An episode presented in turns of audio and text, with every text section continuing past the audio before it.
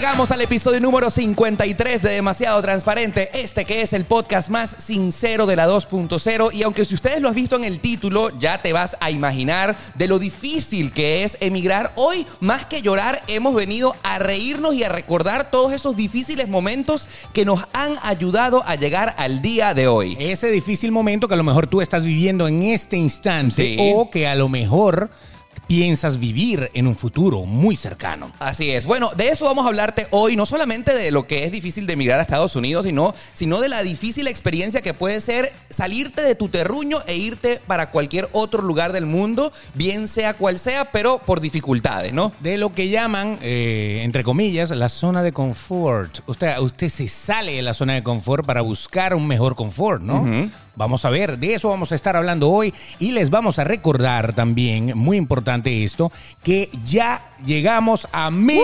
suscriptores en YouTube. Así es. Así es. Pero eso no significa nada. Ah, no. Ustedes igualitos se tienen que seguir suscribiendo ahí como lo están viendo en la pantalla de, no- de YouTube. Si lo están viendo, si lo Yeah. están viendo en YouTube, Suscríbete. suscríbanse. Suscríbete aquí, aquí, ahí está. Suscríbanse ya mismo porque este podcast tiene que llegar mínimo ahora a 10 mil suscriptores. Claro. Por favor, si ustedes nos están viendo en YouTube, activen la campanita para que nunca se olviden de las notificaciones de cada vez que haya un nuevo episodio de Demasiado Transparente. Y si nos escuchan en las aplicaciones de podcast, Apple Podcast, Google Podcast, Spotify y todas las demás, por ahí también se tienen que suscribir. Ahí, ahí te suscribes. Si estás en Apple Podcast, le puedes dar cinco estrellas para que vayamos para arriba y que la gente cuando busque un podcast bueno en español, claro. aparezcamos nosotros los más buenotes de la, de la partida. Mira, si usted le quiere hacer un favor a un amigo para Ay. que la pase bien, entonces Sí. si lo estás escuchando en Spotify, ahí sería brutal que simplemente vayas a compartir en Spotify historias de Instagram y lo compartas en tu Instagram. Y cuando hagas eso, sería increíble que también nos etiquetes a nosotros para que sepamos que lo estás haciendo y cómo nos pueden ubicar en nuestras cuentas de Instagram. Ahí en Instagram es eh, arroba Oscar Alejandro, en el caso de él, Sí. y arroba el Betox en mi caso. Oye, se están dando cuenta que hemos... eh, eh, hay más tecnología. Hay más aquí. tecnología. Estoy, estoy, wow. Quiero moverlo. dámelo, dámelo. Nos están viendo en Instagram con nuestros inserts eh, en YouTube para que vean que esta cosa cada vez va mejor, Para ¿no? que tú veas, La gente, la gente nos, nos hace eh, pues, solicitudes. Sí. Y nosotros vamos prestando atención a las solicitudes que nos hacen. Cualquier mejora técnica que ustedes vean que podamos hacer, nosotros estamos pendientes gracias a sus comentarios y vean como ahora este podcast se ve mejor, se escucha mejor, ahora hasta tiene letricas en YouTube. Claro. Cada vez lo estamos haciendo por ustedes y bueno, obviamente eso es gracias a que siempre nos comentan, Un ¿verdad? día de esto nos vamos nosotros dos y traemos, no sé, a Brad Pitt y a Richard Gere y ya, y se acabó eh, y ya demasiado transparente. Somos demasiado transparentes ahora. A mí eso no me caería nada mal. Yo sí Que lo trajéramos de, de invitado, sí. Ah, Un bien. Ah, me Imagínense. asustaste. Imagínense. O sea, mínimo que una arepa. Porque de eso vamos a estar hablando hoy, justamente de cuando se mezclan las culturas. ¿Qué pasa cuando tú emigras a un país? Que yo creo que es uno de los primeros problemas que, que- que Sí. mucha gente tiene, cuando el país no tiene nada que ver con tu cultura. Porque, por ejemplo, si tú te mudas para Estados Unidos y te vienes a Miami, a Chicago, a Los Ángeles o a Nueva York, o tal, estás relajado porque hay una cantidad inmensa de latinos y obviamente hay una comunidad venezolana en el caso de nosotros, Sí. una comunidad dominicana, una comunidad eh, mexicana, etcétera, etcétera, etcétera, que tienen hasta sus propios supermercados que venden su propia, la, la comida típica de ellos, restaurantes, todo lo que tú quieras. Pero ¿qué sucede cuando te mudas a Nueva Zelanda? Sí, a Japón, a China, a África. ¿Habrá gente, alguien que, que migra para África? A Etiopía. Y Lo yo- que pasa es que yo en la casa viví inundado y aquí no hay Tú sabes agua. que, ah, increíble pero cierto, descubrí hace poco en YouTube que hay Sí. venezolanos que han emigrado a la zona en reclamación, a Guyana. Ah, al Esequibo. Al Esequibo. Ah, caramba. Ahí viven el, allí. Que, el que hemos regalado y, y vuelto a agarrar y regalado y vuelto a agarrar. Ese es el, el tema de nunca acabar. El Esequibo, para los que no son venezolanos, si usted ve un mapa de Venezuela, antiguamente tenía como dos piernitas. Sí. ¿Ok? Y una de ellas tenía unas rayitas. Ese territorio era de nosotros. A alguien en la política se olvidó que había que reclamarlo Sí. y prácticamente ahora le pertenece a Guyana, ¿no? Correcto. Entonces hemos perdido la pata de atrás. Así o sea que ahorita estamos en una pata nada más. Y bueno, y, y cuidado y no perdemos esa pata también. Bueno, ¿no? hemos emigrado para todas partes de eso, es lo que venimos a hablarles hoy acá en Demasiado Transparente, las cosas que se nos hacen complicadas cuando comenzamos desde cero en otra patria que no es la nuestra, pero no sin antes queremos gracias, darle las gracias a nuestros amigos de Papercitos, arroba estamos. Papercitos en Instagram. Si ustedes quieren la taza de Demasiado Transparente o cualquier cualquier otra cosa personalizada. Simplemente síganlos a ellos, díganles que Oscar y Beto se los recomendaron, Aquí arroba estamos. papercitos. Hacen Salud. posible nuestras tazas personalizadas que dicen nuestros nombres, en las que supuestamente tenemos aquí alcohol, pero en realidad es agua. Lo que, no hemos, lo que no hemos mejorado en este podcast es esto, pana. O sea, ¿hasta cuándo? ¿Cuándo va a haber una botella de algo aquí para que yo le eche algo espiritual, para no decir espirituoso? Cuando nos, par- nos patrocinen. Ah, sí, oh, Sí. ok. Bueno, eh, señores de Johnny Walker, estamos esperando por ustedes. bueno, antes de comenzar de lo difícil de emigrar, ustedes saben que este podcast que se reproduce y que hay un nuevo episodio todos los lunes y los jueves, a mí antes siempre me gusta hablar un poco de actualidad eh, y no podemos dejar de eh, explicarles un poco de qué es lo que estamos viviendo en Miami porque es una locura, ¿no? Antes de entrar en el tema de emigrar, vamos a hablarles solamente un poquito de la situación de la cuarentena, el coronavirus y cómo la estamos viviendo acá en el Florida, que ya es el segundo estado con más contagios en todos los Estados Unidos. En Florida hay más contagiados de coronavirus que en toda Europa. Y lo que sí me ha llamado muchísimo la atención es cómo lo están viendo desde afuera y nosotros cómo lo estamos sintiendo acá en Florida. Porque lo que sí es cierto es que cada vez que yo me he comunicado con mi familia en Venezuela, lo que siempre me dicen es, Oscar, cuidado, te vas a morir. algo, algo así, ¿no? O sea, totalmente. Y uno dice, ya va, pero es que no- así no es la cosa. Pero, pero es contradictorio, ¿ah? Resulta ser que eh, actualmente, eh, al día de hoy, Sí. la semana pasada, eh, hemos roto récord, pero son esos récords que a nadie le gusta romper. No, no, no. Hemos roto récord de infectados de eh, coronavirus en cada uno de los estados. Así es. Pero la Florida en especial ha roto récord desde que empezó la pandemia.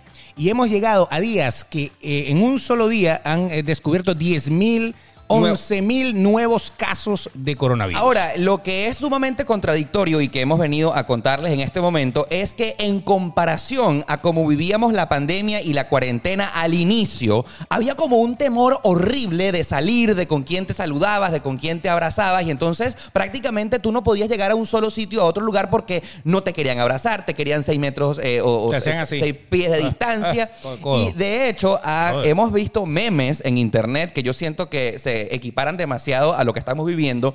Y es que cuando había la cuarentena en Miami, nadie se quería ver. Correcto. Pero ahora hay miles y miles y miles de contagiados en las calles y la gente ahora casi que fiesta.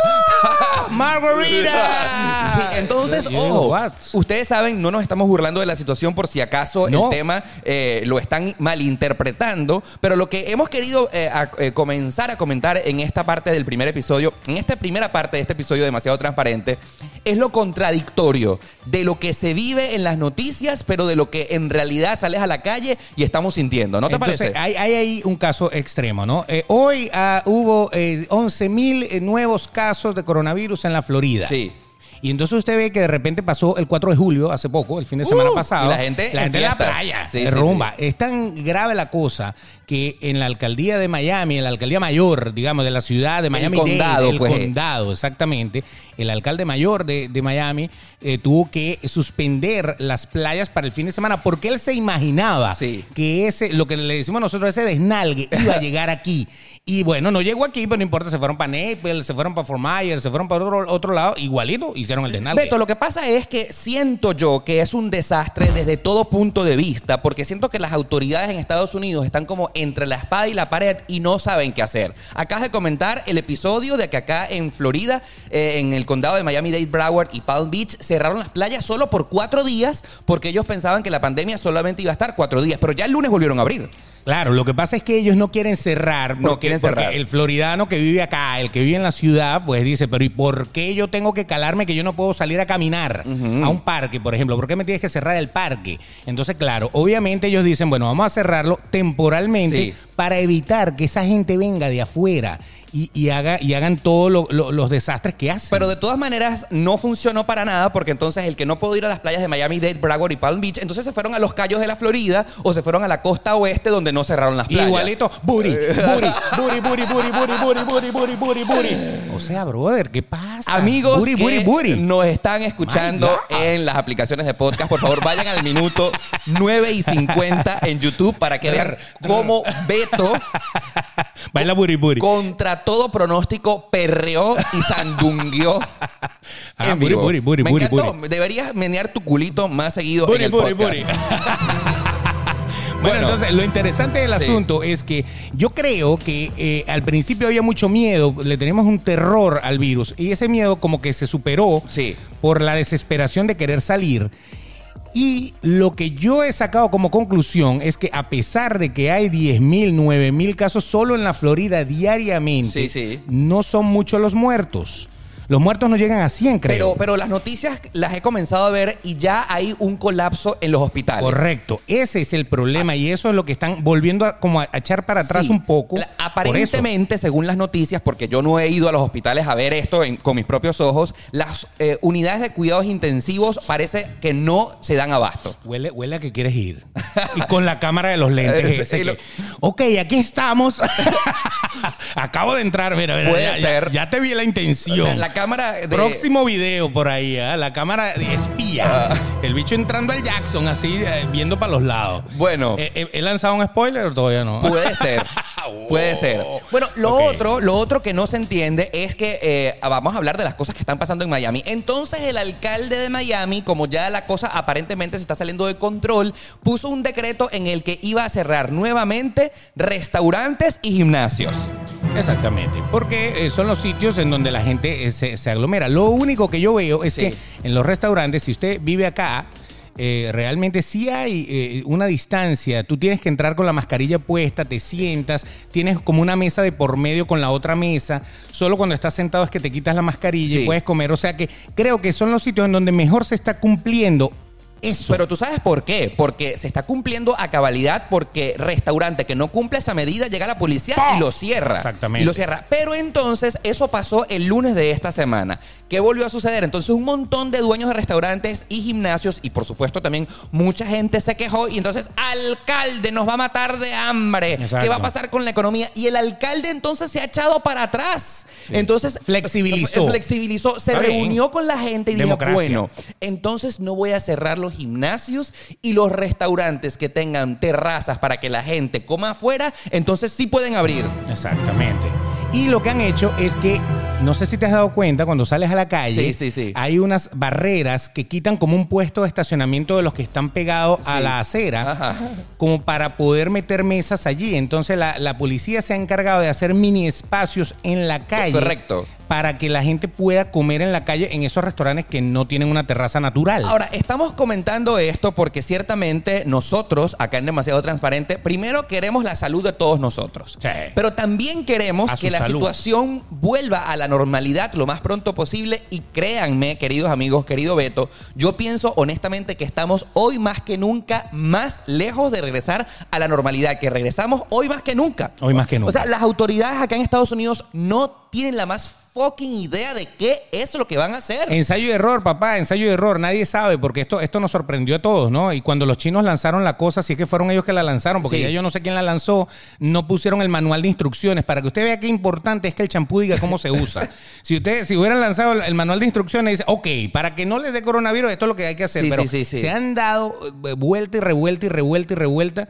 Y han caído en lo mismo. Y han, eh, te han mandado a tomar esto y te han mandado a tomar aquello. No, no, no, no, no, eso no, eso no, eso no. No se lo tomen ya. Echen para atrás otra vez. Entonces, whatever, why? Ah, el caso está en que eh, nosotros seguiremos informando porque yo sé que hay muchísimas personas alrededor del mundo que están preocupadas por lo que sucede acá en Florida Exacto. y eh, cualquier otra cosa loca que veamos y que sintamos, eh, usted se la enterará primero acá en Demasiado Transparente. Suscríbete entonces, ya sabes, ahí Ahí está, ahí está. ahí Suscríbete, está, lo está, estás aquí, viendo. aquí, Ahí, ahí, ahí, ahí. Suscríbete. Bueno, hemos venido a hablar hoy acerca de lo difícil, Beto de Caires, que es emigrar. Emigrar. Emigrar, emigrar, el inmigrante, el que mete toda su vida en una maleta y se monta para ir a un nuevo horizonte, a un horizonte desconocido, una cosa. ¿no? Así es, sí. Me estoy poniendo un poco sentimental, pero lógicamente el hecho de que tú llegues a la conclusión de que en tu país no puedes más porque no puedes con la delincuencia, no puedes con la eh, economía, no te está yendo bien, sientes que no está creciendo, ya primero eso es difícil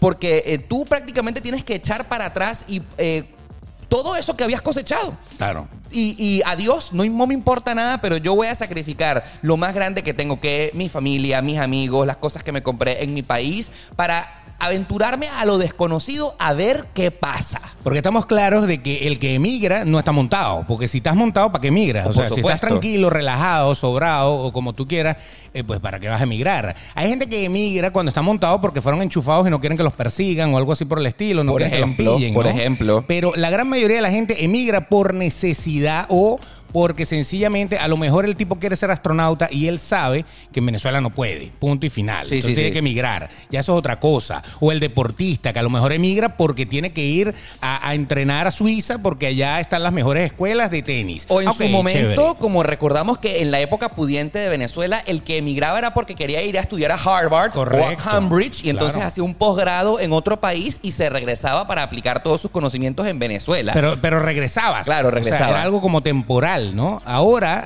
eh, se está viendo que como que emigrar está de moda, en teoría. Sí. Así como la- estar Eh, soltero está de moda. emigrar está de moda. Porque no es que los venezolanos están emigrando, no. Los, los venezolanos están huyendo. todas partes. Los venezolanos están huyendo. Igual que huyen los cubanos, igual que huyen los centroamericanos de, de- de una mafia de gente maligna. que yo no sé. Muchísimos argentinos están asustados de lo que está ocurriendo en su país con estas políticas extrañas de, de los Kirchner por allá. Entonces, entonces la gente huye. La gente Sí, huye sí, sí. realmente. Ahora, la gran pregunta que vamos a comenzar a imaginarnos y a responder es. ¿Y a qué parte del mundo me voy en este momento? Porque yo siento que nadie está seguro en su país. Todo el mundo está en candela en este instante. Sí, entonces como el mundo está tan globalizado, uno empieza a ver cosas buenas en otros lados y uno dice, yo me voy para allá. Y lo primero que piensa el latino, por ejemplo, ¿Qué? es irse para España. Yo no sé, yo, yo sí sé. Todos, todos alguna vez han dicho, me voy a vivir a Europa. Y obviamente una de las barreras principales de irse a Europa es el idioma.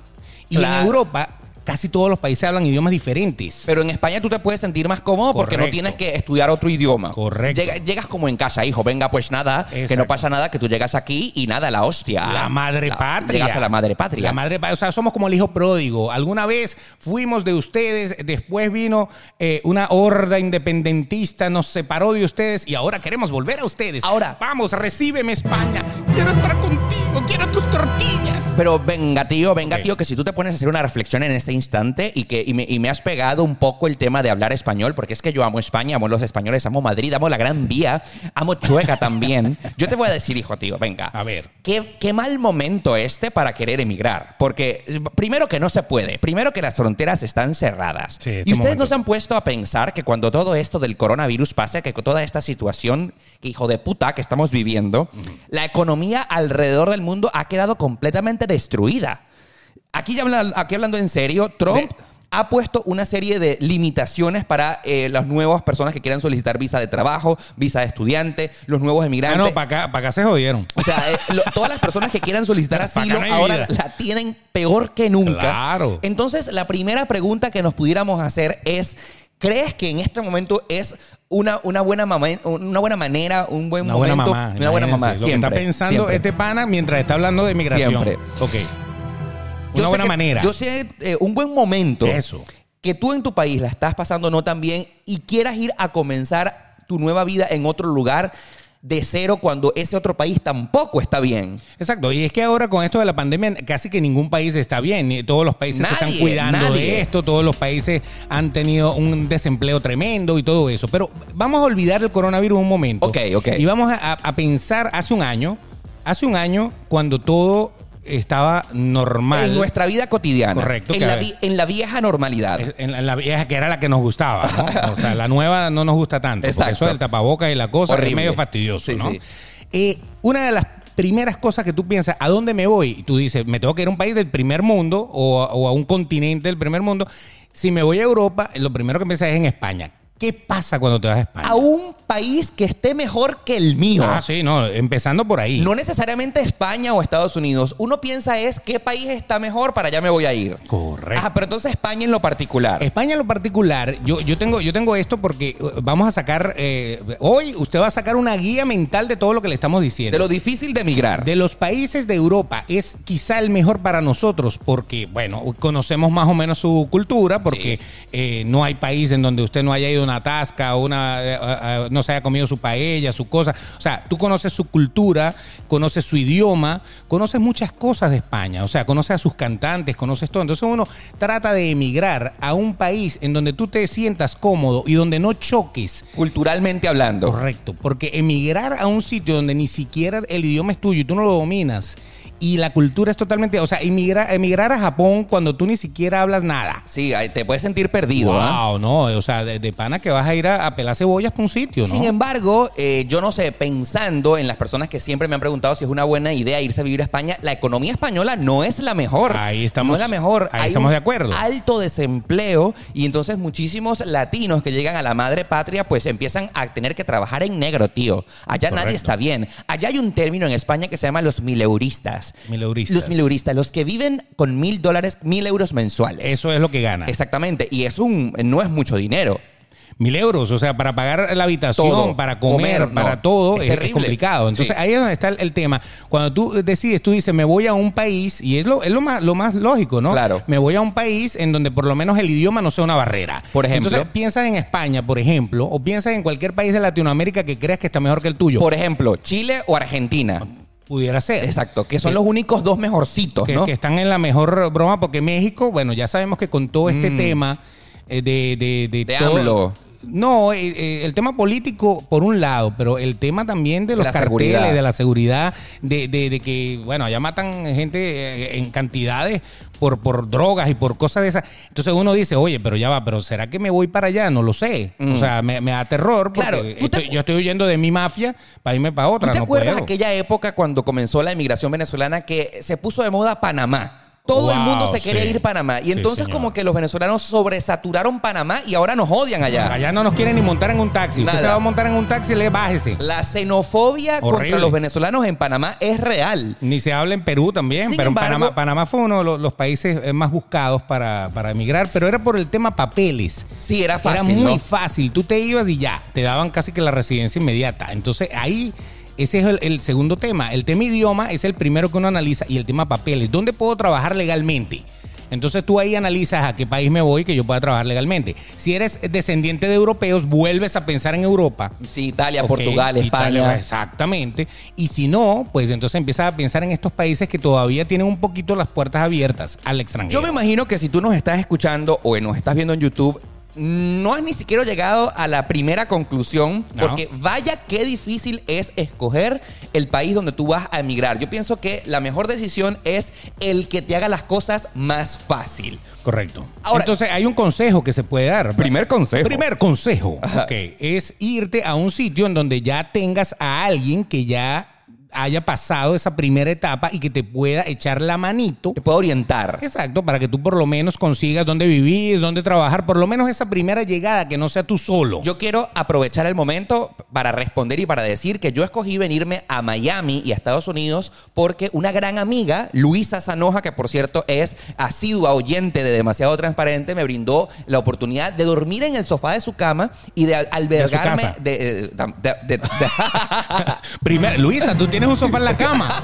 ¿Qué tamaño de cama, brother? O sea, ah, la cama. Eh, El hubiese querido, su casa. Luisa hubiese querido que eso hubiese, pasado, pero no pasó. Uh. El hecho está, Luisa, te amamos, gracias por dejarme dormir en el sofá de tu hogar y darme a- eh, al ojo. Ella fue la que me enseñó todo al llegar. Correcto. Entonces, eh, yo tuve una Luisa y todos hemos tenido una Luisa en nuestros lugares de, Sí. donde hemos emigrado, a esa persona que estuvo para ti en esos momentos más difíciles y que nunca la vamos a olvidar. Exacto. Entonces, lo más, lo más seguro es que usted vaya a emigrar a un sitio en donde tenga algún amigo, algún familiar que ya lo hizo Sí. y que ya se comió las verdes por usted. Ese es el primer consejo que le vamos a dar. Si se va a ir para algún lado, por lo menos que haya alguien que ya conozca el sitio, que ya esté en la isla desde hace rato y que ya haya hecho sus cosas con cocos, ya, ya las tenga todas listas. Ahora, para rendirle honor al título de este episodio, ¿qué es lo más difícil de emigrar? Yo pienso que una de las cosas eh, que, que te afectan, que te duelen al llegar es no ser nadie, Beto. Porque Exacto. todos en cada uno de nuestros países eh, ejercíamos nuestra profesión y nos estaba yendo bien, éramos reconocidos, teníamos amigos, donde llegábamos a cualquier lugar y nos saludaban,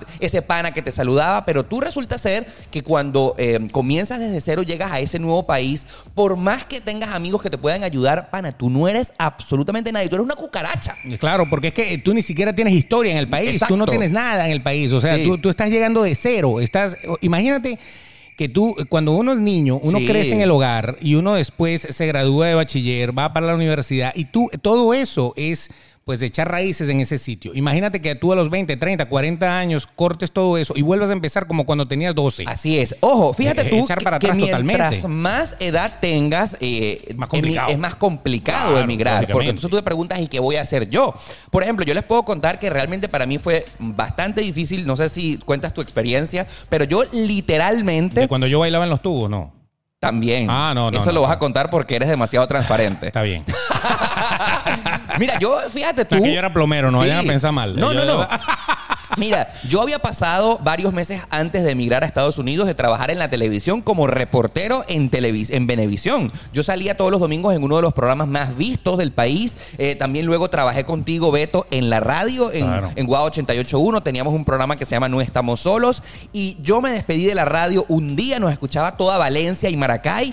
Y prácticamente cuando me monté en ese avión, a la semana yo estaba, era trabajando de ballet parking, abriéndole carros y las puertas de los carros a los ricos acá en Miami. Imagínate, trabajando por tips, por propina. Por ¿no? propina. A ver si me tiran algo para el bolsillo. Ustedes dirán, bueno, ¿y qué tiene de malo ser ballet parking? No, para, nada, para nada. Pero de haber estado en tu profesión, Sí, ejerciendo y sí, todo claro. eso, llegar a empezar una labor de alguien que normalmente el que es ballet parking es porque está llegando, está Sí, empezando sí, sí, sí. o porque sencillamente no sabe hacer más nada. Porque no estudiaste. Exacto, no sabes hacer más nada y eso es, o sea, es necesario un ballet parking. No estamos diciendo que No. está denigrante esto, no, porque ganan muy buena Uf, plata. sí. O sea, yo tengo, yo tengo panas que, que son ballet parkings y, y se meten en propinas más de 100 dólares a Pero- veces. pero me refiero de lo duro. Diarios. O sea, du- hay trabajo que no le dan O sea, eso. yo, por ejemplo, en Guao, en Valencia, yo trabajaba eh, dos horas y ganaba una buena plata y por nada más trabajaba dos horas al día. Exacto. Yo en el- ballet parking tenía que trabajar ocho horas cada Claro. noche de madrugada para ganarme el sudor de mi frente. Es un trabajo más fuerte. O sea, te duele en el ego. Claro, hay otro, hay, otro que llega, hay otro que llega a lavar carros, Por hay otro que llega a, a hacer Mesonero, delivery, mesonero. a, a ser mesonero. Imagínense, una, una de las cosas más impactantes que yo he visto acá es que en Venezuela, la- eh, ustedes saben que nosotros tenemos fama, siempre nombramos Venezuela porque así no ofendemos a nadie, porque Claro. somos obviamente somos de allá. Así es. Pero fíjense, en Venezuela nosotros tenemos fama de tener mujeres muy bellas, ¿no? Y la mujer venezolana tiene un, un detalle muy importante, que por más pobre que sea, por más clase baja que sea, se arregla y tú la ves en la calle y tú dices, Bella. hey, está, está- está montada, Qué la rica, un rancho, pero no importa. Entonces, yo eh, eh, en Venezuela, típicamente, la mujer cuando está muy buena, cuando está muy bonita, ¿qué, qué- de qué trabaja? Eh, Cuando necesita trabajar, ¿de qué trabaja? Es modelo. Es modelo, es Modelo. promotora de productos, Claro. es cualquier cosa de esa y se gana muy buena Uf, plata. Si sí. está buenota, la ponen en un auto show, una cosa ahí, y ella con su malla, su cosa, mostrando sus atributos, pues ya con eso gana dinero. Sí, sí, sí. Cuando llegan acá y tú de repente ves, y me ha, me ha pasado, que llegas de mesera a una chama que Sí, tú, sí. tú la ves así y tú dices, ya va. Esta pana en Venezuela ni a tiros pensaba ser mesera. Jamás, jamás. Porque en Venezuela el- ese tipo de mujer no quería ser mesera. Jamás, jamás. Porque el mesero era como el que no tenía ningún atributo. Era una cosa como que bien bajo. Sí, bien eso pega, eso pega. Entonces, cuando tú lo ves haciendo acá, ahí es donde tú te das cuenta el valor de que cualquier profesión, a cualquier cosa que tú te dediques, es tiene un valor allí que vale la pena que tú te des cuenta de que esa persona lo está haciendo Por esa persona necesidad. necesita hacerlo. sí, sí. Nadie es mesero porque le encante ser No. mesero, nadie es valet parking porque le encanta ser valet parking. Todos ellos tienen la mentalidad que en algún momento eso es algo temporal y que en algún momento ellos van a poder dejar de ser meseros y tener su propio restaurante. Así es. O van a dejar de ser valet parking y tener, no sé, un dealer de carros. Lo que sea. Todos tienen la esperanza de ir más arriba. Entonces, pero ahí es cuando yo te digo, ¿cómo se discriminaba? Cuando tú vivías en tu país, discriminabas al que cuidaba los carros, al Así valet es. parking, a la conserje del edificio, que es la que limpia. A la- uno decía, ah, sí, son, son de la baja. Y cuando tú llegas a otro país y Y tú dices, de la baja, eso. no. Viste, eran personas iguales que tú. Así es. Y tú ahora estás haciendo lo que ellos hacían y no quieres que te discriminen. Por eso no hay que discriminar a nadie. Hasta el que cuida los carros en la calle. Ese tiene un valor en la vida. Y el día que te toca llegar acá, y cambiar de ser modelo, de ser promotora o de ser locutor o de ser a, a trabajar en este tipo de trabajo que tú en tu vida pensaste que ibas a hacer, ahí es donde tú te das cuenta. Beto presidente, Gracias, Beto presidente. Yo les voy a dar lo que ustedes quieren. Yo sí lo que te puedo decir es que de mi etapa de ballet parking acá en Miami, que fueron nueve meses ¿Qué te bastante rudos. sirvió? Uf, ¿qué? ¿Cómo resuelve? ¿Qué? Ya va, ya va, ya va. Yo ¿Cómo me siento súper afortunado de que la vida me dio la oportunidad de comenzar a manejar esos carros que yo en mi vida me pensaba montar en Venezuela. Le comencé a tener valor al dinero, respeto por los demás. Correcto. Y sobre todo, primero me ayudó muchísimo a perfeccionar mi inglés, pero ahora siento muchísimo aprecio por los demás. Nunca se me olvida darle propina a alguien porque sé que la está esperando. Y la, y la- y la recuerdo con mucho cariño. Yo pienso que para mí eso fue un cable a tierra. Eh, me enseñó, me hizo ser mucho más humilde y, y siempre me recuerdo de esa etapa con mucho cariño. Hoy, con mi canal de YouTube, ustedes saben, me conocen gracias a esto que hago de los videos, pero la etapa de Oscar Alejandro de Vale Parking la tengo en mi corazón como uno de los momentos más importantes de mi vida. A mí, a mí me tocó hacer algo interesante que, que es de esta nueva etapa de la vida. Sí, sí, sí. De esta etapa tecnológica. Hay algo que ha surgido que nos ha ayudado muchísimo a no lavar platos. Tú sabes que, que todo el mundo Que, cuando que tú... que lavar platos no está malo tampoco. Por eso. Pero, pero es un empleo difícil. Pero era cuando, cuando tú decías, me voy a ir para Estados Unidos, entonces, ¿Qué vas a hacer allá? ¿Vas a lavar platos? a limpiar posetas. ¿Vas a limpiar posetas? que eso, eso es tan honorable como, como ser ingeniero. A limpiar casa. Exacto. No, no. Porque yo he visto ingenieros limpiando posetas. Exacto. O sea, hacer- Vas a tranquilamente. ser taxista, vas a ser Uber. Correcto. Entonces ahí es lo que yo digo. De esa, de- hay una nueva nada eh, etapa tecnológica Sí, sí, que te permite eh, hacer Uber, hacer Lyft Exacto. o hacer delivery con múltiples aplicaciones, Amazon, ahora, pero lo que fíjate tú, tú, quieras. Fíjate tú, eh, ¿qué pasa en este asunto? Nosotros, por ejemplo, en Venezuela, tú eras locutor de radio, Claro. yo también locutor de radio, presentador de televisión y todas estas cosas. Nunca nos imaginamos ser taxista, primero porque habíamos estudiado una carrera que nos había dado la posibilidad de ejercerla dignamente. Pero resulta ser que acá en Estados Unidos, cuando, por ejemplo, todo aquel que mientras consigue un trabajo más decente y que gane mejor, lógicamente te metes a, hacer Uber o a repartir comida a través de Uber Eats, Postmates y todas esas aplicaciones tan famosas en la actualidad. O, por ejemplo, en mi caso, que yo fui a Parken durante nueve meses, uno se queda tranquilo, Beto, ejerciendo todo ese tipo de oficios. Es por la plata que tú te puedes meter diariamente Diario. en comparación a lo que estuvieses haciendo en tu país. Yo, por ejemplo, les puedo contar que mi último sueldo en Venezuela, si yo lo hubiese tenido que cambiar en ese momento, era de aproximadamente 20 dólares mensuales. Que ahora es cuatro, ¿no? Una cosa así. Pero bueno, yo ganaba un poquito más porque trabajaba en la radio, Por en la tele. Pero yo convertía la plata que me hacía en Guau 881, vamos a saludar a nuestros amigos de Guau, eran aproximadamente como 20 dólares mensuales. Ok. Y- Yo ganaba más que tú. Sí, porque tú eras arrecho. Porque tú eras Beto el de la radio. No, Beto era. Ganaba un poquito más que Be- tú. Beto era el gerente de ventas de la radio, ¿verdad? Prácticamente. Prácticamente, ¿verdad? Prácticamente, claro. Pero resulta, vaya dato perturbador, como dice Luisito Comunica. Yo pasé de ganar 20 dólares mensuales trabajando en la radio en Venezuela a ganar por día atendiendo carros Escuchen. en un ballet parking aproximadamente 100 dólares por noche. Ahí está, en Bermudas. Ajá. Yo me acuerdo que él una vez me llamó y me dijo, mira, me monté en un Tesla. Es verdad. Lo recuerda, Qué ¿verdad? indígenas éramos. Me Pero, monté- pero eso realmente pasó. Eso- Entonces.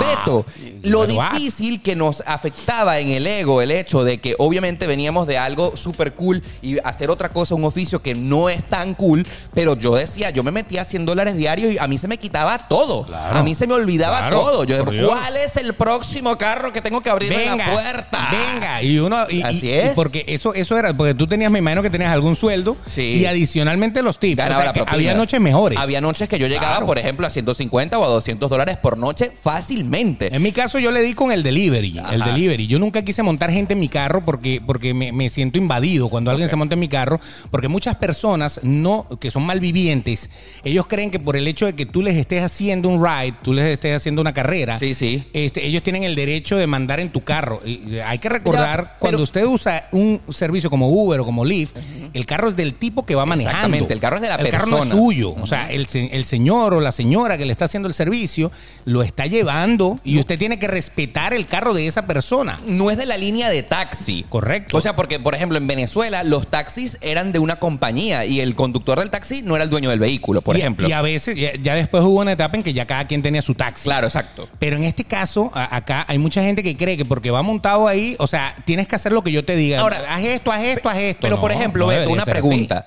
¿Nunca fuiste Uber? Nunca. O sea, nunca, nunca, Nunca. saliste de aplicación. Nunca. Yo sí, yo sí, yo sí lo intenté. Nunca. Yo. Ahora, sí hice Uber Eats. Claro. Porque como digo yo, la comida no habla, no molesta, no irrita. ¿Tu pasajero es una pizza o un perro caliente o una, una bolsa, exacto. Está ahí dormida. Nunca lo intentaste. Nada. Yo sí, yo sí fui Uber como yo- una semana. Yo le tuve pavor a eso. Yo sí fui Uber una semana. Lo que pasa es que me di cuenta que repartiendo comida ganaba más. Entonces yo decía que, que para qué tiene sentido montar gente en el carro que te ensucia el carro, que te fuma, que, que se pone a hablar ahí, que se ponen como loca. Hay O que gente viene- borracha. viene- vienen hasta la pata y- y, Borracho. te vomitan el carro y Ah, viene. sí. No, pana, es impresionante. Entonces yo, yo he- escuché tantas historias Sí, al sí. respecto que yo dije, yo, montar gente en mi carro, estás loco. O sea, tú nunca En mi te carro se arriesgaste. montan las que yo quiero que se monten. Upa, qué rico. Ah, nada, pero, pero montar gente. Imagínate que se monte un mujerón que, que uno le quiere, tú Sí, sabes, meter, meter, lanzar meter, meter, de alguna manera. Y no puedes porque eso es acoso sexual. Tú estás haciendo un trabajo, tú no te puedes meter con ella, ni que ella te seduzca. Ella viene a seducirte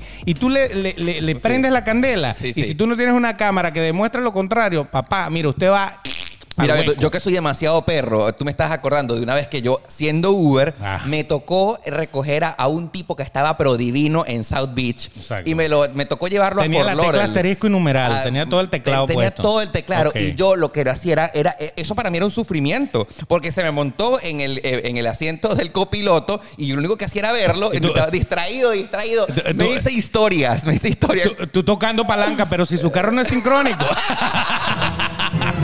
¿qué pasa? ¿Qué pasa? Sí, sí, Manténlo sí. en drive. No, para, para mí eso resultó ser complicado. Es que es complicado. Es complicado, Es que yo- complicado. Yo, tengo, yo tengo historias de amigos que, que las tipas lo han, eh, le han Seducido. hecho total arma de seducción. Le han dicho, vente para la casa, sube y tal, qué sé yo.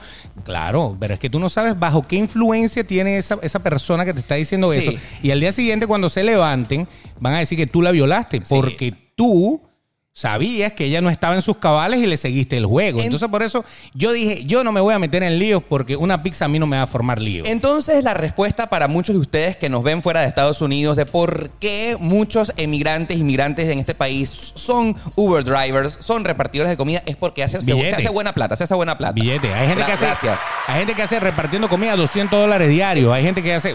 Y eso, hay, para no calarte un jefe, para no Oh, calarte un horario estricto, porque Sí. tú en cualquier momento apagas la aplicación y te vas y haces lo que tienes que hacer y te vienes, pues está muy bien. Es, es una buena manera. Dinero fácil. Lo único malo es que tiene que tener carro. Claro. Pero, y si no tiene carro, hay una gente ahorita que alquila los carros. Exacto. Pero eh, eh, lo ideal es tener tu propio carro. Bueno, sin embargo, eh, antes de darle gracias a Uber por existir, yo pienso que otra de las cosas difíciles de emigrar, Beto, es que más allá de eso, tú te das cuenta, por ejemplo, si tú vives en una ciudad como Miami, en el que no solamente hay muchísimos inmigrantes venezolanos, sino también cubanos, colombianos, argentinos, de todas las nacionalidades. Dominicanos hay un viaje. Dominicanos. Puertorriqueños hay por todos lados. Es que Impresionante. Tú, tú te das cuenta que si quieres hacer amigos o que si quieres socializar, pues la mayoría de los inmigrantes que están comenzando en una nueva ciudad, nadie tiene tiempo porque probablemente todos están eh, igualitos que tú trabajando en una profesión eh, por hora, ganándose el sueldo con el sudor de su frente, ganando 8, 9, 10 dólares por hora,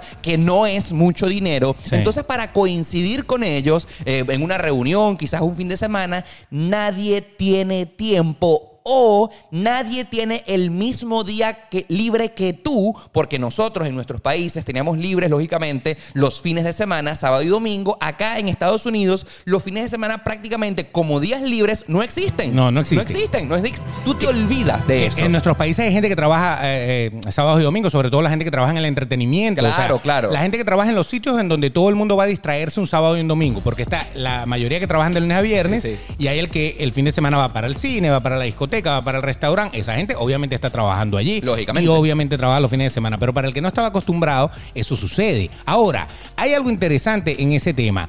Cuando tú buscas la ayuda, porque entre el primer tip que te dimos, ya te hemos dado dos tips. El primer tip fue obviamente irte a un país en donde tengas a alguien que te pueda hacer un lobby. Claro. Que te pueda decir, esto es lo que hay. Échame una dedita. ¿Te acuerdas de Échame una galletita, Aymara.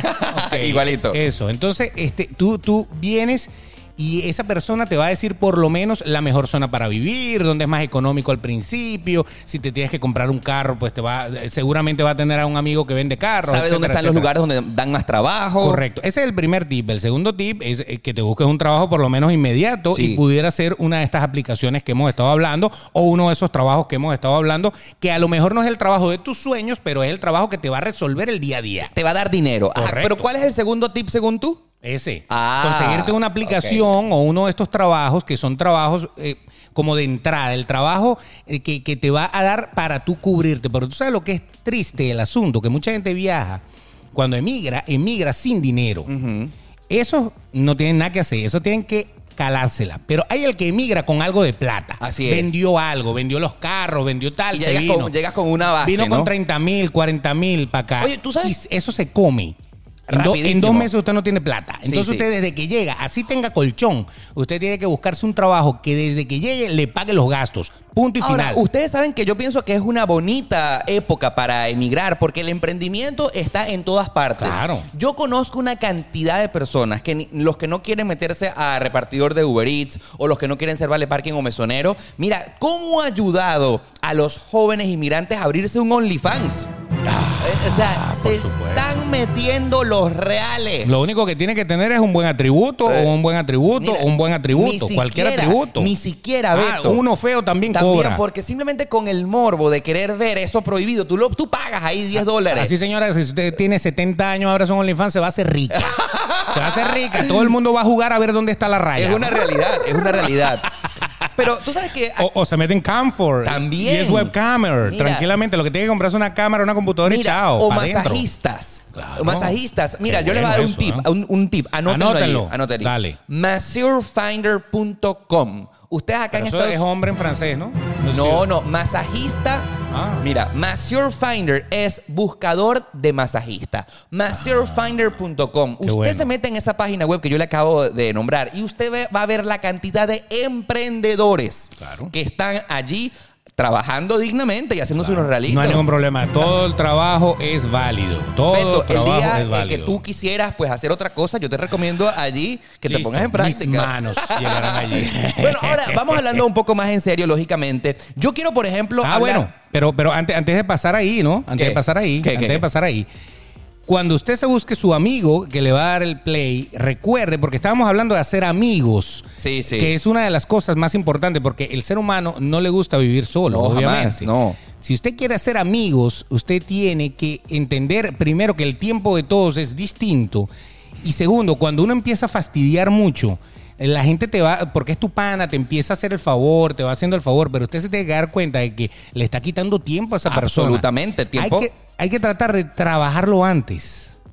O sea, Trabajarlo antes, no entendí. Claro, o sea, que, que usted antes de irse ya vaya hablando con él, ya le vaya diciendo y que ya él le vaya diciendo más o menos la zona. Claro, claro. Más o menos si tiene que buscar un, un realtor, una, una- un bienes y raíces para que le consiga algo. Y ya lo vaya contactando para que cuando usted llegue ya le haga más Sí, fácil el sí. trabajo a él. O sea, no se convierta en una carga, es lo que está Correcto. queriendo decir Beto. Correcto. Ah, si usted ama a sus amigos, por favor, edúquese para que el tiempo, como ustedes ya lo saben, es el recurso más valioso que nadie tiene. Correcto. No se lo malgaste a otra persona que sí lo necesita. Ahora, pero hablando de eso, Beto, una de las cosas más difíciles de emigrar es la soledad que te puede pegar. Porque entonces, eh, esos amigos que con los que tú supuestamente cuentas, pero que también están trabajando y ganándose cada dolarito ahí con el sudor de su frente. Entonces, para ver a esas personas que tú tanto quieres, se, es muy difícil en realidad, porque entonces no coincides. Coincidir en esta ciudad o en cualquier otro lugar, si todo el mundo está trabajando también como tú, es complicado y te pega la soledad.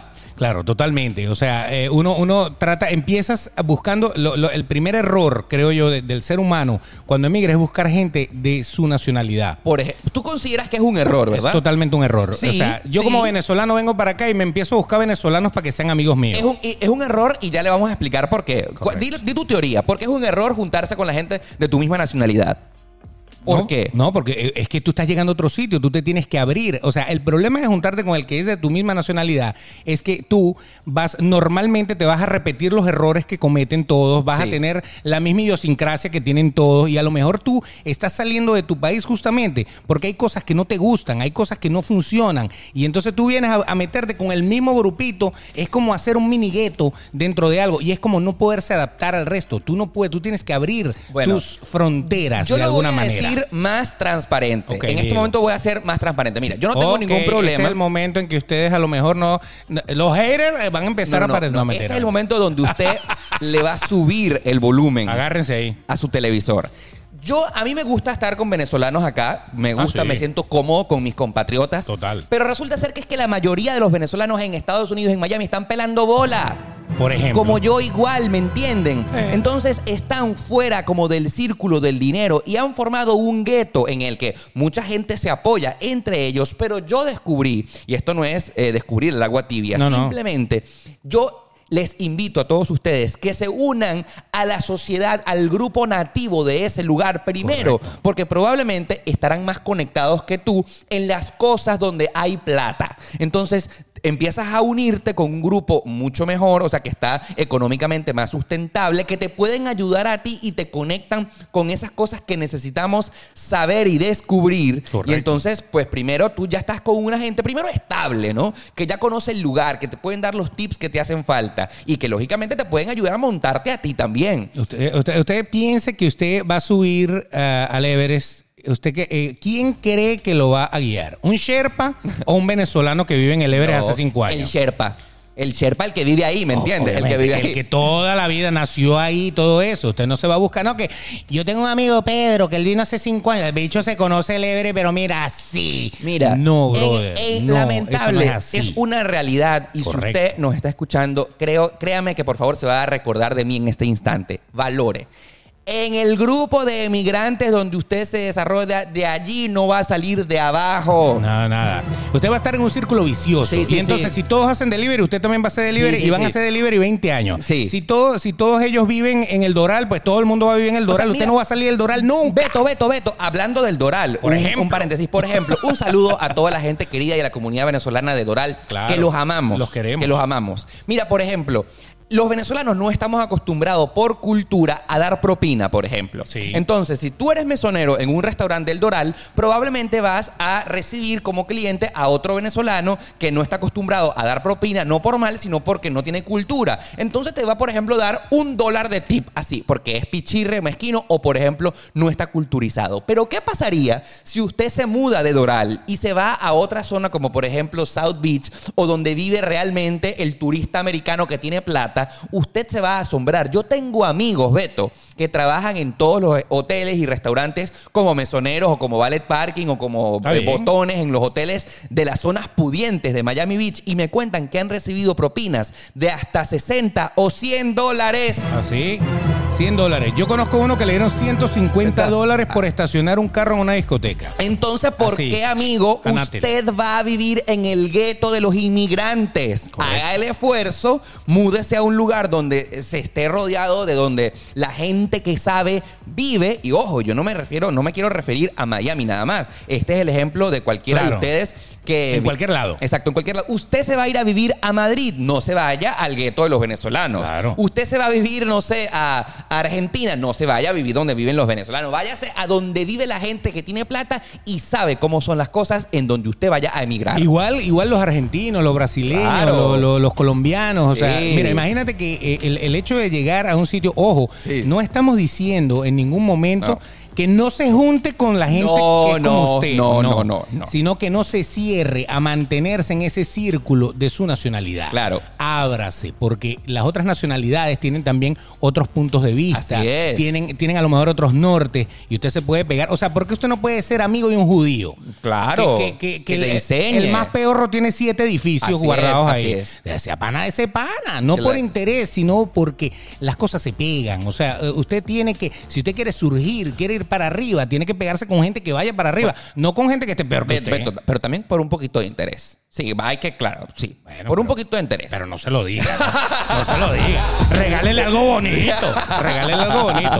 Pero bueno, lo Sí, cierto sí. del asunto es que yo he hecho muchos amigos acá en Miami, colombianos. Sí, oh. Colombianos, tengo un viaje, amigos. yo creo que tengo más amigos colombianos que amigos venezolanos. A mí me encantan, por ejemplo, los cubanos. Una gente Los cubanos son un palo. Increíble. Exacto, entonces por eso te estoy diciendo, eso te abre la mente. Tengo ah, amigos argentinos Sí, también. muchísimo. Gente muy querida. Ellos, entonces es lo que yo te digo, no se enfrasquen a esos sitios. A lo mejor de llegada, te- el amigo Sí, sí. te conecta, pero cuando ya tú te conectas, abre tu mente y vete a otro lado. Eso te va a servir en cualquier país del mundo. Mira, eh, por ejemplo, ya que estamos hablando de las otras nacionalidades acá en Miami, pero yo estoy seguro que ustedes la vivirán en cualquier otra parte del mundo, el tema de la comida, Beto. Por ejemplo, Eso, importante. mira, mira, mira. Yo y nosotros que somos venezolanos creo que tenemos una gastronomía divina, nuestras arepas, nuestras cachapas, nuestro pan de jamón, que o sea, lo extrañamos y que de verdad por nuestra cultura siempre vamos a querer tener un pedacito de nuestra tierra aquí. Claro, como los mexicanos quieren sus tacos, sus tamales y sus cosas, Pero- como lo- todos ellos quieren sus cositas. Pero ya va. Tú sabes que es súper interesante, Beto, llegar a otro lugar y saber qué es lo que se come ahí. Obviamente. O sea, em, y, y, ojo, y uno siempre con la arepa, con el pan de jamón, con la yaca, con la... Con la No salen de eso. No sales de eso, mi pana, no. O sea, usted se vino para Estados Unidos y el día de San Giving entonces hace pernil y ayaca. O sea, pasa, pasa. Marico, pasa, no. Pasa, pasa. No, porque el día de San Giving se come el pavo. Pavo, pavo. Coño, a pavo. Coma su pavo, pana. Exactamente. Mira, cuando, cuando yo, yo soy hijo de portugueses oye. que emigraron a Venezuela. Habla como por tu... po- Beto, habla como por tu... No vou falar portugués aquí. Eh, por- Por favor. No vou falar nada. Eh, po- ponte acento portu que eh, la No. gente te lo agradecería. No, sí, no, sí, chico, sí. no, no. Sí, porfa. Eso es hacerle bullying a mi, a mi No, no, hazte nacionalidad. bullying a ti mismo, vale. A ver, hazlo. Bueno, A nada, no, no lo voy a hacer. Ah, Qué ok. gafo. Ajá. Ew. bueno, entonces eh, eh, yo llegué allá. Nosotros tenemos una, una gastronomía exquisita. Eh, no, no solamente comemos bacalao, también comemos otras cosas, ¿ok? Pero entonces en mi casa se comía lo- las cosas portuguesas, sí. Pero entonces en mi casa, ¿qué hicieron? En mi casa se come más arepa que en una casa de un venezolano. Todos los días mi mamá podía hacer arepa y mi hermana es fanática de las arepas. Impresionante. ¿Y qué pasa? La arepa no es portuguesa ni meramente, ni saben qué es eso, pero entonces yo llego a Venezuela, vivo en Venezuela y ¿qué hago? Me adapto. Entonces como arepas. En diciembre comíamos pernil y hallacas, que es lo que se come O sea, en tu diciembre. familia que vino de Portugal y Correcto, fue a en Venezuela. Venezuela se transculturiza, absorbe, no deja de comer sus cosas, Sí, sí. pero en sus festividades lo hace. Entonces, cuando tú vengas a Estados Unidos, tú el día de San Giving, tú tienes que comer tu, tu sweet adapta, potato con, claro. con, con- gravy. Ajá. Con gravy, con la salsita esa de arándano y le pones el pavo. El, el baked potato, no, no me acuerdo cómo se llama, que lleva los marshmallows eh, a- arriba dorados. que es como una ensalada dulce. No, uf. Qué rico. Ya va, se me está haciendo agua la boca de solo pensar en eso. No, ayaca. Hay que hacer ayaca. Hay que hacer ayaca y pernil. Sí, o sea, no, no. ya, sal de, sal de eso. Ábranse, Claro. ábranse. Van a descubrir un mundo maravilloso de nuevas culturas, de nuevos sabores, que a mí me encanta. La gran gastronomía Sí, se sí. ha hecho de las fusiones. O sea, cuando tú comes comida Nikkei, tú dices, bueno, ¿qué comida Nikkei? Eh, es, Perú, Japón, es todo Uf. ahí. Entonces, oye, ahí es donde tú dices, ok, yo vengo, yo vengo a Estados Unidos, yo voy a España, Sí. yo voy a Inglaterra, yo voy a Canadá, que hay muchos emigrantes en Canadá. Bueno, vamos a comer entonces lo que se come allá para ver qué te gusta. Algo te va a gustar de allá y lo vas a absorber. Sí. Y eso va a ser riqueza cultural para ti. Así vas a aprender algo nuevo. Yo, por ejemplo, Sal de la arepa. Sal, sal. Ábrete. Mira, yo quiero, por ejemplo, eh, decir que a mí la comida peruana, que la he descubierto acá en Miami. Me Espectacular. encanta. O sea, el ceviche, el arroz chaufa, el arroz, sal- el lomo saltado. Uf. La, O sea, me- la me- las gallinas. Eh, La mejor, la mejor gastronomía del mundo actualmente es la que está de moda. Exacto. Esa es la que está dando el palo. sí, la ají de gallina, ¿no? Eh, sí, no, no, todo. La, la gastronomía peruana Sí, sí, está sí. dando el palo. Es, la, es la, comida de moda, como en algún momento fue la comida mexicana, la comida italiana. Bueno, la, la comida peruana es la que está dando el palo ahorita. Y tiene una combinación de sabores. Eh, eh, ese, ese, ese sabor dulce, ese sabor ácido, ese sabor. Todo eso lo combinan de una manera espectacular. Entonces yo me voy a Perú y yo vivo feliz porque yo como ceviche todos los días. es. Punto No, y final. Yo me he convertido como en una ensalada de fruta, un mondongo de culturas, porque soy venezolano orgullosamente. Me siento Claro. además feliz de decir siempre, cada vez que lo puedo decir, que soy de Valencia. Pero hoy en Miami me considero un tipo multicultural. Claro, que totalmente. ha agarrado lo mejor de todo y ahora hago de mi vida, pues, un arroz con pollo. Ahora, ahora, muy importante, el tema de la comida. Usted tiene sus hábitos alimenticios, está bien. Sí, usted sí, puede, sí. si al país donde usted va consigue sus cositas, pues claro que hay que comérselas, no hay que, no hay que no, pero no, No. se cierren. Por ejemplo, si, si un latino viene a Miami, viene a Chicago, a Nueva York y todo eso, va a conseguir comida. De- de- de- va a conseguir supermercados hondureños, supermercados Latinos. colombianos, supermercados venezolanos. Venezolano. Eso lo va a ver y usted va a comerse la cosa que usted se comía hace 20 años que ya en Venezuela ni siquiera existía. Aquí la hay. Punto. Pero cuando te vas a una ciudad en donde no existe eso, Sí, lo puedes extrañar. O sea, eso puede ser lo difícil. vas a extrañar. Eso va a ser difícil. es- ese se tiene que adaptar a juro. Eso es como el idioma. Cuando tú vienes a una ciudad en donde hay muchos latinos, te cuesta hablar el idioma porque obviamente estás cómodo hablando español. Eh, En el caso de Miami, por ejemplo, tú te vienes para acá, hay gente que vive 40 años aquí no habla inglés, punto. Porque aquí se defiende uno en español perfectamente. Pero el que se va para una ciudad en donde el español ni siquiera es una sombra. Eso puede ser una limitante se obliga, increíble. Se obliga a hablar inglés. Entonces tú lo ves que, que cuando habla contigo, entonces, pero, no, so, no sé qué cosa, so, no sé, so. Ahora, Ah, tú sabes bien, que pero- eh, pero esto, esto puede generar un debate muy interesante y estoy seguro que sí. Por favor, comenten aquí en la parte de abajo si nos están viendo en YouTube. Eh, pues, muchas personas dicen que, ay, bueno, yo por ejemplo no quiero ir a vivir a Miami porque en esa ciudad no puedo aprender inglés. No, no. Yo siento que acá, si tú vives en Estados Unidos, tienes que hablar inglés. Eso puede ser una verdad. Ciertamente, acá practicar el idioma de los Estados Unidos es, bata- es bastante complicado porque prácticamente nadie habla inglés y es una recomendación que yo les doy, por ejemplo, para vivir en Estados Unidos. Los mejores sueldos los dan eh, y los obtienen aquellas personas bilingüe. que tienen los dos idiomas y si ustedes hablan un tercer idioma, pues Mejor. Por, por- por- por supuesto, Claro. muchísimo más. Pero yo pienso que uno tiene que vivir en la ciudad que uno más se sienta identificado, además, mm, que le resulte más conveniente, eh, en la que uno sea más feliz. Yo, por ejemplo, siempre me han preguntado, Oscar, ¿te gusta vivir en Miami? ¿Tú sientes que es la mejor ciudad para vivir en Estados Unidos? Yo siento que esta ciudad ciertamente no es la mejor, pero para mí es la más conveniente. Claro. A mí me ayuda muchísimo para mi trabajo que este lugar sea mi base de operaciones. Así que siempre me preguntan, ¿y cuál crees tú que es la mejor ciudad para emigrar? Pana, la, que se adapte más a ti. La que te brinda a ti la mejor calidad de vida que tú quieras. Obvio, O sea, obvio. yo quiero dar un, un pequeño dato, como una pequeña anécdota. El año pasado yo fui a Salt Lake City, en el estado de Utah. Es uno de los estados menos conocidos de Estados Unidos que Sí, queda de ahí salen los hijos de Utah.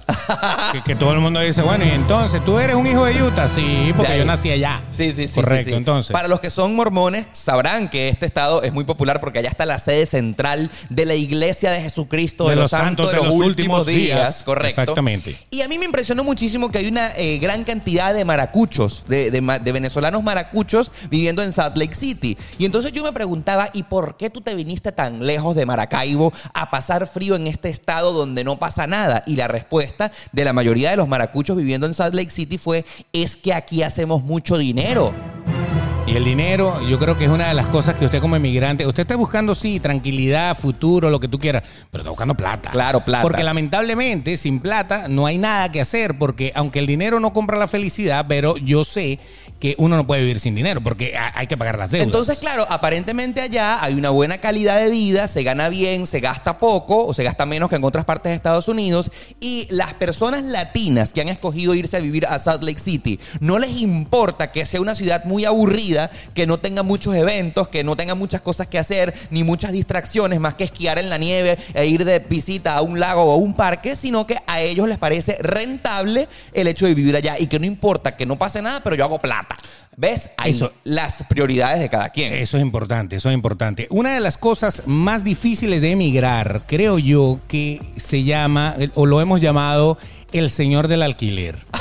el señor del alquiler. O sea, el alquiler es un tema, porque muchísimos de nosotros en nuestros países teníamos casa propia. Por- por o ejemplo. vivías en casa de tu mamá o de tu papá o lo que fuera. Y este no era un gasto. Para nada, No tenías o sea. que tener esto presupuestado ahí. Tu dinero era para tus cosas. O sea, no, no tenías que andar pagándole nada a nadie. Hubo gente que sí, que Sí, toda sí. la vida vivieron alquilados. Pero el, el asunto es que el gasto mayor que tú vas a tener en tu eh, viaje a ese nuevo En horizonte tu etapa de emigrante. va a ser el alquiler. Porque obviamente, a no ser que tengas mucha plata y puedas llegar día de una a comprarte una casa, Sí, que es que no es la mayoría. No, no es la mayoría. Ok. Este, tú vas a llegar a buscar un sitio. Entonces tienes que empezar a buscar tus prioridades. ¿Cuáles son las prioridades? Eh, pagar menos, gastar lo menos posible. Correcto. Y tener la comodidad mínima posible. Entonces, hay el que va a tener que, porque se fue con familia, tiene que rentar un apartamento completo. Hay el que se va a ir a un anexo. Hay el que, como viajó solo, se puede mudar a una habitación y tener un roommate. O hay el que puede alquilar un apartamento y tener roommates que lo ayuden a pagar la renta. Sí, y esos O sea, hay muchas maneras esos de eso. roommates, que por cierto, ya hablamos en uno de los primeros episodios de Demasiado Transparente, eh, cuando estaba solo, eh, eh, es realmente una pesadilla, porque tú puedes vivir con una persona que no es nada tuyo en lo absoluto y que tienes que calarle sus costumbres únicamente porque necesitas su parte del dinero para poder vivir en un lugar decente. Sí, es como un matrimonio obligado, Sí. porque realmente, o sea, ni siquiera duermes con él o con ella y, y lamentablemente te lo tienes que calar. Y siempre al principio Ah. eh, es chévere, los primeros días muy chévere, pero después se empiezan a ver las grietas del asunto. ¿no? Claro, y te das cuenta que vives con una persona que no compartes casi que nada. Exacto. Entonces, e- el, el alquiler es un tema interesante y eso es lo que pasa, que mucha gente se va a, a Salt Lake City. Ajá, esas o- ciudades. O, se van a Tulsa, o se van a, a esa ciudad. Nashville, Exacto, porque lo que pagarían en una renta, en un apartamento acá, que no le va a bajar de 1.500 dólares, allá a lo mejor lo agarran en 600. Pero entonces tú ves las prioridades de cada quien. Porque la Exactamente. pregunta que más me hacen en mi canal de YouTube es, honestamente, ¿y cuál crees tú que es la mejor ciudad para vivir? No hay una ciudad perfecta. ¿Qué es lo que tú quieres? ¿Qué es lo que tú quieres ¿Qué es exactamente? lo que tú necesitas en la vida? Eso como el vino. ¿Cuál es el mejor vino? El que te guste a ti. Claro. Puede ser un vino de 3 dólares y a lo mejor ese es el mejor vino del mundo No. porque el vino de 40 dólares la botella lo probaste y te... Una basura, Ojo, todo vinagre. Vivir en ¿Me Miami entiendes? es costoso, sin embargo, no es la ciudad más costosa de Estados Unidos. Por No. encima de Miami está Los Ángeles o, por ejemplo, York. Nueva York. Claro. Y obviamente los que deciden venir a vivir a Miami están claros que vale la pena el costo de pagar una alta renta o que las cuotas del carro sean costosas, pero se sienten felices aquí, se sienten como en casa. Porque y eso, eso- tiene un precio. Claro, claro. El asunto es que cuando tú vayas a decidir cuál es la mejor ciudad, qué es lo que tú quieres, si tú te quieres adaptar más rápidamente a la emigración, a, a- a irte, la, la- la mejor ciudad es la ciudad en donde tú te vayas a sentir más cómodo de llegada. Por lo general, las ciudades, si eres latino, las ciudades que son más latinas siempre te van a dar más comodidad, Correcto. vas a tener más afinidad con la gente, vas a tener mejoras con el idioma, vas a tener muchas ventajas, pero por lo general esas ciudades son caras. Ahora, hablemos algo eh, que yo me imagino que muchos de ustedes se podrán sentir identificados. Beto, el tema de lo más difícil de emigrar, por ejemplo, extrañar. Extrañar ese pasado en el que yo era, yo tenía mi casa, mi ciudad, mis amigos. El peor error de tu vida es eso. Eh, ¿tú, ¿Tú crees que es un error? Es, es- ¿Por es qué? el peor error. ¿Por es, qué? es como, es como eh, clavarte un karma eh, automático. Pero ¿cómo tú dices que es un error si hay muchas personas sentimentales que ciertamente para ellos es importante? Correcto. O sea, tú puedes extrañar las cosas, pero no puedes pensar viviendo. Es que yo era esto. Es que yo cuando vivía ya era tan feliz. Es que éramos felices y no lo sabíamos. Es que yo allá tenía mis amigos. ¿Cómo es tú- que yo allá. Eso, eso te hace a ti frustrarte. ¿Cómo tú controlas No te abre eso? la puerta. ¿Cómo, cómo controlas Claro, eso? tú puedes tener tu- tus momentos. Eso es como cuando tú recuerdas a alguien que murió.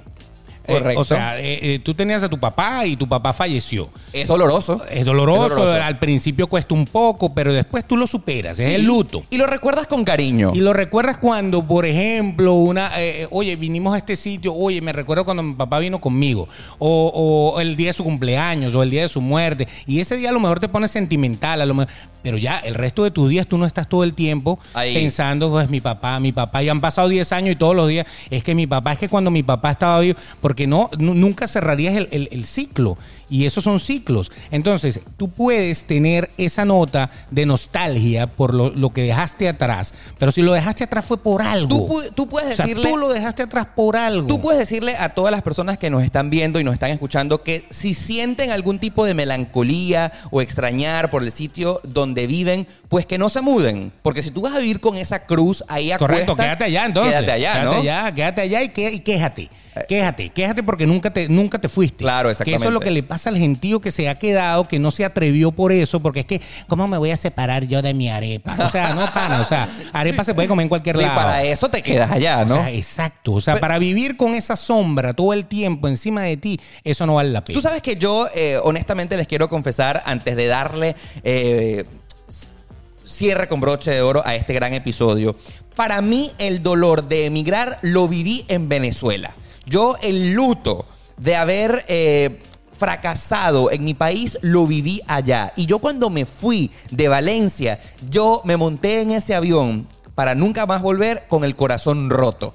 Y cualquier sentimiento que yo pudiera tener acá en Estados Unidos, de Venezuela, de lo que yo era lo que tenía, yo lo superé allá. Porque cuando llegué a la realización de que no podía cumplir mis sueños en mi propio país, yo viví ese proceso allí y me ayudó muchísimo a que en Estados Unidos yo no extrañe cosas básicas de mi país. Es que todo el mundo, mira, toda la persona que vive del pasado, pensando en el pasado, en lo, en lo, en lo, en lo bueno que fue el pasado, en lo maravilloso que era el pasado, esa persona no se cierra automáticamente la motivación de crear un futuro. O sea, tú tienes que vivir tu presente. Y en tu pasado, bueno, sí, tú la pasabas muy bien con tus amigos, tú la pasabas muy bien en tu casa, tú la pasabas muy bien en tu trabajo, tú eras fabuloso. Pero cuando tú te viniste, te viniste porque ya todo eso había cambiado. Así es. Porque si no, no te hubieras venido. Y esas son las personas que cuando no lo superan, entonces crean esos guetos acá en el Correcto, extranjero. De, que, de quejones, Exacto. quejándose. No, no, pero gue- guetos en los que no salen, en el que Sí. solo con venezolanos, de comida venezolana, de los conciertos de los venezolanos, o sea, eh, no es No. que no, o sea, O- puedes tener relación. No, no, no, no, no, sí, esa es tu vida y si tú haces lo que te da la gana. Claro. Pero yo estoy seguro que serás más exitoso en tu nuevo país si te sacas ese chip inclusive antes de emigrar y te abres a un nuevo mundo cuando llegues. Dígame, dígame la gente, hay gente que ni siquiera, o sea, hay gente que vive un año, dos años en otro país Sí. y todavía sus redes sociales y todo están ligadas a cuentas de noticias del país de donde Por son. ejemplo, y lloran por ejemplo. por cosas que ellos no están sufriendo porque es que ellos se ponen Sí. a pensar. o- Sí, sí, pana, sí, o sea, sí. Sigue las cuentas de las noticias del país donde estás ahorita. Qué buen punto. Que es el que te va de- a, meter Qué por el, buen por el punto. tiro. Una de las primeras cosas que yo hice cuando llegué a Miami fue desconectarme de Globovisión, del Nacional, del Universal, del. Carabobeño, de Notitarde. Yo Nada. dejé de seguir a todas esas noticias porque no es que no me importan, sino que no forman parte de la cotidianidad que yo vivo aquí. Yo comencé a seguir a Univisión 23, a Telemundo 51, al Nuevo. Herald, a Miami Problems. Eh, eh, me comencé a conectar con la realidad que era mi nueva vida. Claro, y, y ahí pues eh, tú te garantizas que si pasa algo en tu país Claro. importante, ese noticiero de aquí o de la ciudad donde tú estés viviendo lo va a reseñar y tú te vas a enterar que, ah, sí, mira, lo que le hicieron a fulano, lo que le hicieron a Mengano, pero como un habitante de tu nuevo país. Así no es. te cierres a vivir en el pasado, porque si tú vives en el pasado, nunca vas a tener un buen futuro. Hola, Beto, ahora, antes de terminar, antes de terminar, antes de terminar, antes Claro, lo que pasa es que nosotros nos despedimos más que un No- borracho. No, ha sido un proceso fácil, pero yo te quiero preguntar hoy, a casi 4 o 5 años de que vives acá en Miami, ¿te arrepientes de todas estas cosas difíciles que te ha tocado vivir acá en, en tu nuevo país? Ni un día. Ni un día. Es más, me alegro cada vez que supero una cosa difícil. Porque Y- obviamente cuando tú llegas y tú llegas al- a, la casa chiquita y un buen día ya puedes darte el lujo de mudarte a una casa más grande o que te compraste un carro viejo y ya un día te puedes comprar un carro nuevo y que tenías un trabajo y ya un día tienes otra cosa que te da más dinero y todo esas, todas esas cosas que yo he logrado hacer en todos estos años, lo que me hacen es motivarme y decir, oye, no me arrepiento de haber tomado esa decisión porque ahí sí pienso, si yo me hubiera quedado allá donde yo estaba, ¿qué estuviera haciendo yo ahorita? Y no estaría ni la cuarta parte de mejor de lo que estoy acá. ¿Tú sientes que aquí estás mejor? Súper, a pesar de que yo te conocí en tu en etapa de Venezuela, donde eras el rey de Valencia. Claro, y tenía apartamento propio, y tenía carros, y tenía Sí, todo lo que tú querías. Y aquí a lo mejor no tengo todas esas cosas, pero tengo calidad de vida, que es lo más importante. Así es. Y si usted huye de su país porque de verdad el país no le está dando calidad de vida, bien sea por la economía, bien sea por, eh, por la eh, Inseguridad. inseguridad, que puede Sí, ser sí, sí. La, la vida política lo tiene, lo tiene cansado. eh, bueno. Dele para adelante y listo, y olvídese de eso, olvídese, ciérrelo, reséñelo mentalmente, no viva, no viva escuchando todo el tiempo a- al, al grupo que no quiere salir de abajo. Yo les quiero decir que en mi caso, yo nunca en Venezuela me vi viviendo en el extranjero. Yo siempre luché por triunfar en mi país. Yo me veía envejeciendo en Valencia con una casa en Tucacas, ahí en Chichiriviche. Exacto. Pero cuando yo llegué a la realización de que nada de eso iba a ser posible, viví mi proceso de duelo, mm, mm, viví esa depresión de no haber podido lograr lo que quise en mi país, pero eso lo viví allá. Y a pesar de que yo les puedo contar que en mi caso como emigrante no ha sido fácil, creo que para nadie se le puede confesar que, ah, llegué el primer día, fue un proceso como un rey. Yo dejé esa depresión atrás y hoy me siento sumamente feliz de estar donde estoy, de haciendo lo que hago y no pienso en el pasado. Creo que para mí es la mejor manera de vivir el día a día feliz y bueno, abriéndote a todo lo que te está por pasar. Es una nueva vida. Volviste a nacer en otro sitio Así, y y, de ahí en punto. adelante usted dele para arriba que para allá va a llegar lejos y algún día va a ir de visita a su país y la va a pasar muy bien. Y quien quita, a lo mejor se retira en su país otra vez como ¿Quién quería sabe? retirarse, pero ya eh, realizado, que es lo más viviendo importante. el presente. Queremos sus comentarios aquí en la Yes. parte de abajo. ¿Qué es lo que para ti se ha hecho más difícil de emigrar si eres emigrante? Si no has eh, salido de tu país y quieres hacerlo y si eres lo sueñas, por favor. Queremos saber tu opinión. Para nosotros es muy importante. Así que no te olvides de suscribirte a nuestro canal. Ya pasamos los mil y vamos Más, para más, arriba. más, más, más, más. Y ya sabes que también nos puedes escuchar en Spotify, en Apple Podcast, Google Podcast, en Anchor FM, en todas las aplicaciones de podcast posibles. Síguenos también allí para que te llegue la notificación cada vez que eh, echemos un nuevo capítulo. Ya sabes, lunes y jueves tu podcast favorito, demasiado transparente y por supuesto será hasta el próximo episodio.